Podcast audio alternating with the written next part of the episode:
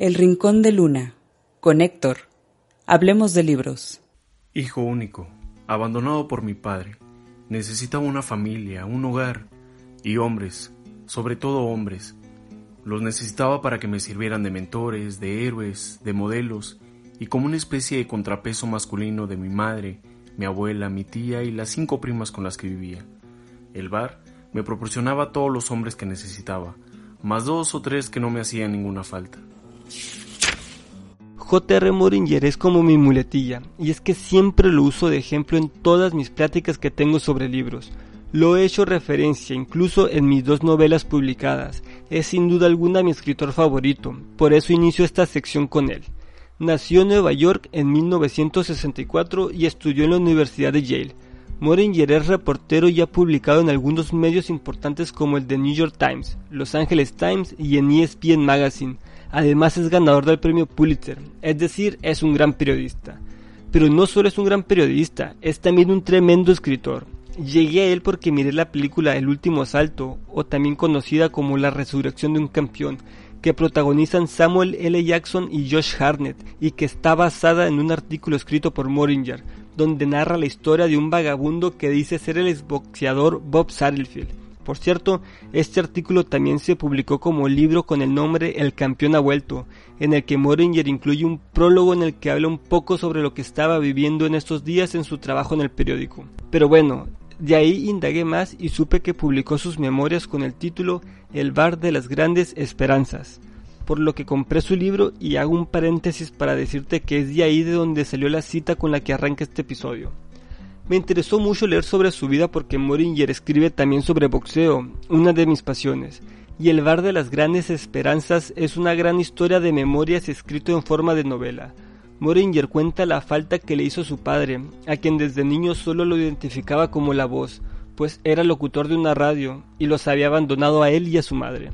El pequeño JR vivió en casa de sus abuelos rodeado de mujeres y de su tío Charlie, un personaje medular en la vida de Moringer y quien trabajaba en un bar, lugar donde J.R. Moringer encontró un espacio sagrado, de ahí el nombre de sus memorias, que en inglés se llama The Tender Bar.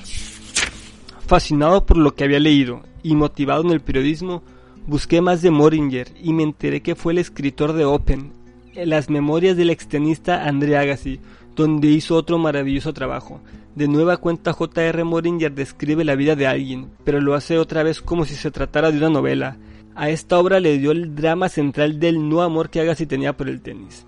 El otro libro que tiene, y el cual también involucra un gran trabajo investigativo, es Sutton, en inglés, o A plena luz en español, donde narra detalladamente las vivencias de Willie Sutton, conocido como el actor, un brillante y famoso saltante de bancos que se vestía de carpintero o policía, entre otros atuendos, y que nunca utilizó la violencia para cometer sus actos delictivos, además de que tuvo varios escapes de las prisiones de los Estados Unidos.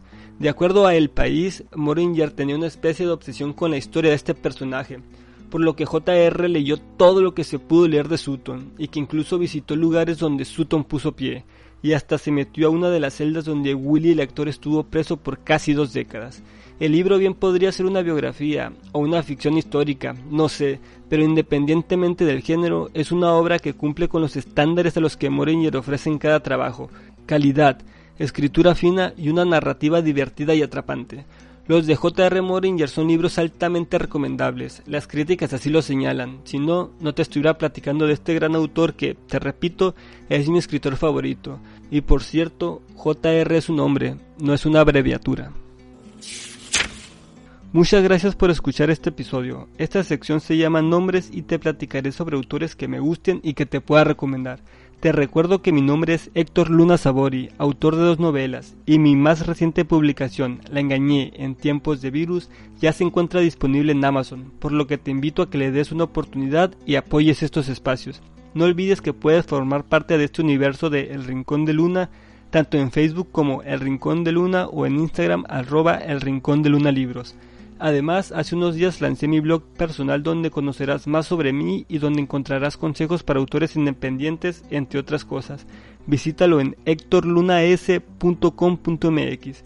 Muchas gracias a Dalal Rodríguez por la introducción, a Emanuel Montijo por la cita y a Marco Nichols por la música. Y muchas gracias a ti por tu apoyo. Déjame tu comentario y platiquemos de libros.